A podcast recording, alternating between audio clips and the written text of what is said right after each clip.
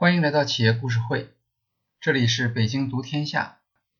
在上期节目中，我们介绍了 SoFi 的商业计划和服务于早期精英群体的贷款与贷款再融资方案。SoFi 凭借社交金融创新获得低成本资金，降低违约率。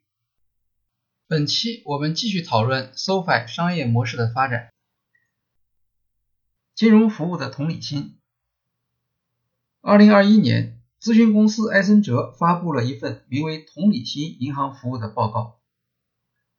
报告指出，银行应当向顾客展示同理心，表明自己的目标是和用户建立长期深入的关系。什么是同理心？埃森哲的解释是：顾客不喜欢需要自己费力气的财务工具。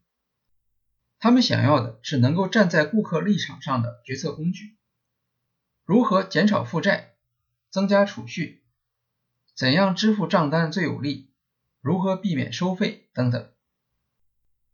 顾客希望金融机构能够体谅他们的这些个人需求，尽量不要让顾客为财务决策烦恼。由于生活压力，顾客不喜欢需要承担责任的财务决策。他们欢迎银行提供简化方案，包括自动化的金融服务，比如用户不想要通用的预算工具，这类工具在任何金融机构都可以获得。他们想要的是基于自己花费习惯的预算工具。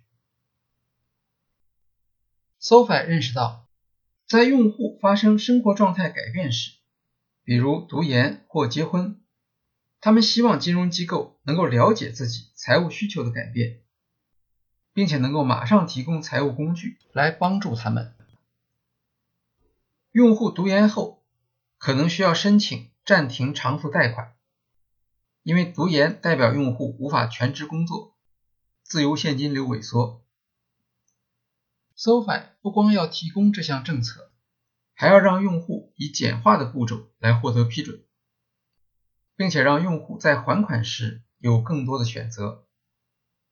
有些金融机构不鼓励提前还款，甚至可能收取违约金。SoFi 鼓励用户提前还款，因为这不仅对用户的财务健康是有利的，也意味着用户可以早日摆脱债务，提高信用等级，使用 SoFi 平台上其他产品。SoFi 是移动主导的商业，他们发现 Z 世代对实体银行并不熟悉。只要手机应用能够提供足够的服务，Z 世代很可能不会主动寻求银行服务。CEO Noto 说：“必须在同一件设备上提供用户所需要的全部服务。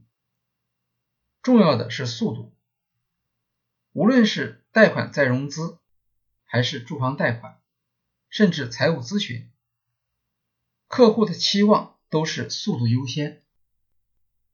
SoFi 力图通过流程优化，让用户可以方便的申请贷款，尽快得到批准，并收到资金。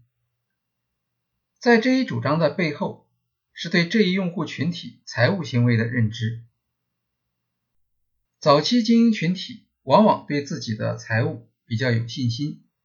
将信用额度使用到最大程度，快速处理能够缓解他们的担心，避免导致债务违约。在这里，服务速度表面上是技术问题，实际上是用户体验，是企业的战略主张。作为在线金融服务公司，SoFi 的竞争优势不是来自产品。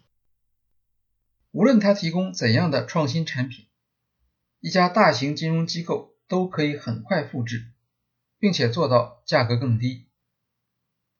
在线金融服务的优点是基于数据分析，理解用户情绪状态，为满足顾客当下需求提供便捷的渠道选择。像 SoFi 这类在线金融服务商，会将顾客看作软件用户。注重从用户体验角度做出创新，而不只关注金融服务，这是传统银行所欠缺的一种能力。美国金融机构在决定贷款利率时，通常参考 FICO 信用分。由于毕业生的信用历史不长，他们在信用分上面会吃亏。SoFi 认为，考虑到精英院校学生的职业前景，FICO 显著低估了他们的信用水平。二零一六年，SoFi 宣布不再使用 FICO 指标作为评判贷款资格的依据。联合创始人 Dan McLean 解释说，FICO 的数据主要来自三大信用评级机构，依据是用户的信用历史、信用数量与类型、支付账单的速度，然后生成三百到八百五之间的一个数值，数值越高，风险越低。依据一个人的信用历史判断风险水平有合理性，但也有缺陷。比如，当麦克林从英国来到美国，之前的信用历史就归零了，他不得不申请自己不需要的信用卡和贷款来积累信用。此外，FICO 信用分没有考虑顾客的储蓄、现金流，没有考虑未来收益的影响。假如毕业生刚好获得一份收入丰厚的工作，那么他的贷款条件里面。就应当体现这样的变化。许多八零后不再使用信用卡，因此没有信用分。放弃 FICO 之后，SoFi 仍然会考虑信用分数，但同时还会考虑其他 FICO 忽视的因素，比如工作历史、月度现金流减去费用的剩余。FICO 是市场上最重要的贷款审批工具。SoFi 的决定不会影响 FICO 信用分在金融市场上的地位，而且 SoFi 的替代方案也并不完善。但他做出这项选择，表明公司在贷款审批时充分考虑了早期精英人群的特点，是一项用户导向的战略选择。SoFi 有一项失业保护计划。考虑到学生就业初期收入可能不够稳定，当用户并非由于个人原因而失去工作时，可以暂停偿付贷款，期限为三个月，整个贷款期间暂停不超过十二个月。为了降低风险，加入失业保护计划需要满足一些条件，用户必须申请失业救济，参加 SoFi 的免费就业指导项目。在此期间，SoFi 会主动向失业者提供面试机会，还会动员社区力量，帮助用户重回正常职业发展路径。这比单纯的还贷宽限更加重要。与粗暴催收相比，帮助用户有利于减少违约，增加品牌忠诚和用户粘性。前任 CMO Joanna Bradford 说。我们提供的是伴随服务，而不是计较针头线脑。SoFi 的用户体验应当是像加入某项以成就为目标的事业小组，产生身份感和获得感。SoFi 最有特色的营销是向成员提供的职业发展活动，在许多城市定期举办线下会员聚餐、小组讨论、红酒品尝会等。这些活动规模不大，但效果非常好。接受职业发展咨询的用户额外购买 SoFi 产品的机会是其他用户的三倍，也比其他用户更乐于推荐 SoFi。紧急备用金不足是用户经常会遇到的问题。在美国，能够不靠信用随时支付一千美元意外开支的消费者。不到百分之四十，用信用卡借现金的利率可能高达百分之十四。很多人希望向银行申请个人贷款来应急。传统银行的做法是让顾客填写申请，等待审核回复适用的贷款利率，用户再根据利率决定是否申请贷款。SoFi 认为，复杂的审核流程。与用户的急迫需求是不相容的。在 SoFi 平台上咨询个人贷款服务时，只要在线回答问题，两分钟就可以知道申请贷款的利率，不需要额外等待。查看利率之后，顾客可以立刻决定是否发起贷款申请。SoFi 的服务对象主要是刚毕业的学生，他们通常具备一定的财务知识，希望参与金融市场。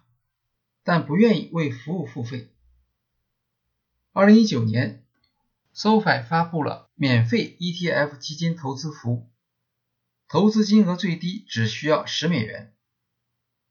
免费是 SoFi 最常用的营销策略，它的核心业务学生贷款再融资就是免费的。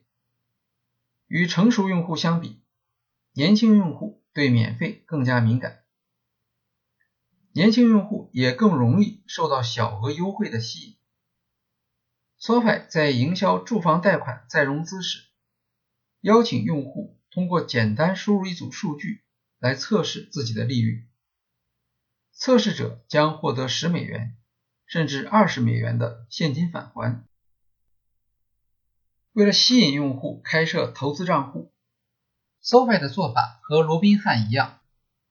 只要通过 APP 开股票账户，就会赠送股票。针对年轻人急于收取投资收益的心理，SoFi 在2020年上线了一款名为“每周收益”的基金。这款基金投资美元债券，每周五分配收益，在金融市场上是第一家。当然，所有创新服务不仅来自用户洞察。更重要的是能够发挥 SoFi 在线服务的能力，形成差异化的用户体验。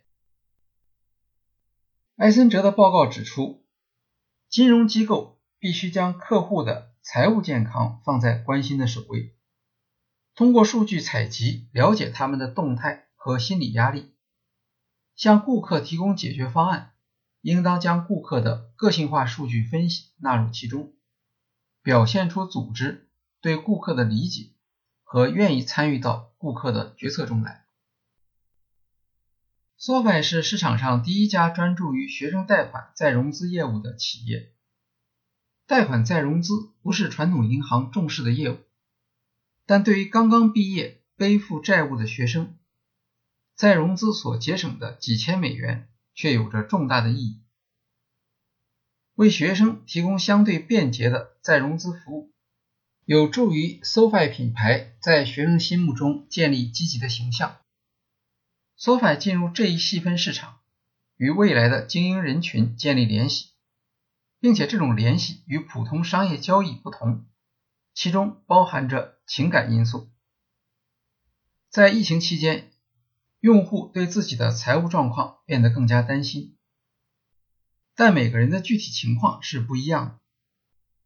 有的需要增加储蓄，有的需要提高信用或其他贷款途径。用户知道银行有解决方案，但在疫情期间，他们不单需要方案，还需要银行能够将解决方案与个人数据结合起来提供服务。SoFi 的业务可以全部在 APP 上完成。数字金融服务的优势之一是能够低成本的。实现大规模个性化解决方案设计，并且能够提供实时响应。我们将在下一期音频中继续讨论 SoFi 如何从精英市场转向大众市场，以及在这种转变的过程中，它如何克服市场障碍。好，今天的企业故事会就介绍到这里，谢谢大家。